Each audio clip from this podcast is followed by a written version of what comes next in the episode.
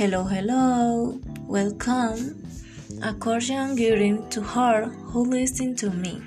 My name is Maria Alejandra Pollo Calderon, and today I am going to tell to you about a very important topic. Pay attention to all the details that I am going to discuss. I am sure that they will very, be very helpful to you. Today I am going to tell to you about social and network a popular topic. Nowadays, there are many people who using them. It should be noticed that they have positive things, hardware, and negative things.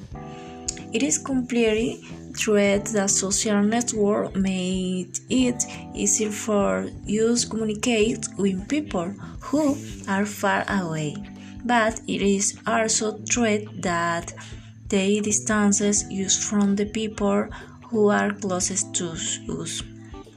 When we are too aware of social network, uh, we forget that we have a real life to which we should pay more attention.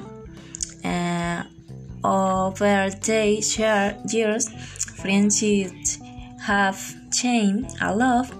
Nothing is the same anymore. No many friends don't treat each other like before. They don't talk much anymore.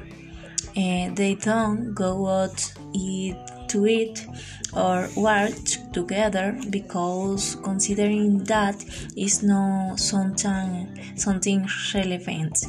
In my opinion, I believe that sure seek out, out or friend more and share personally with them.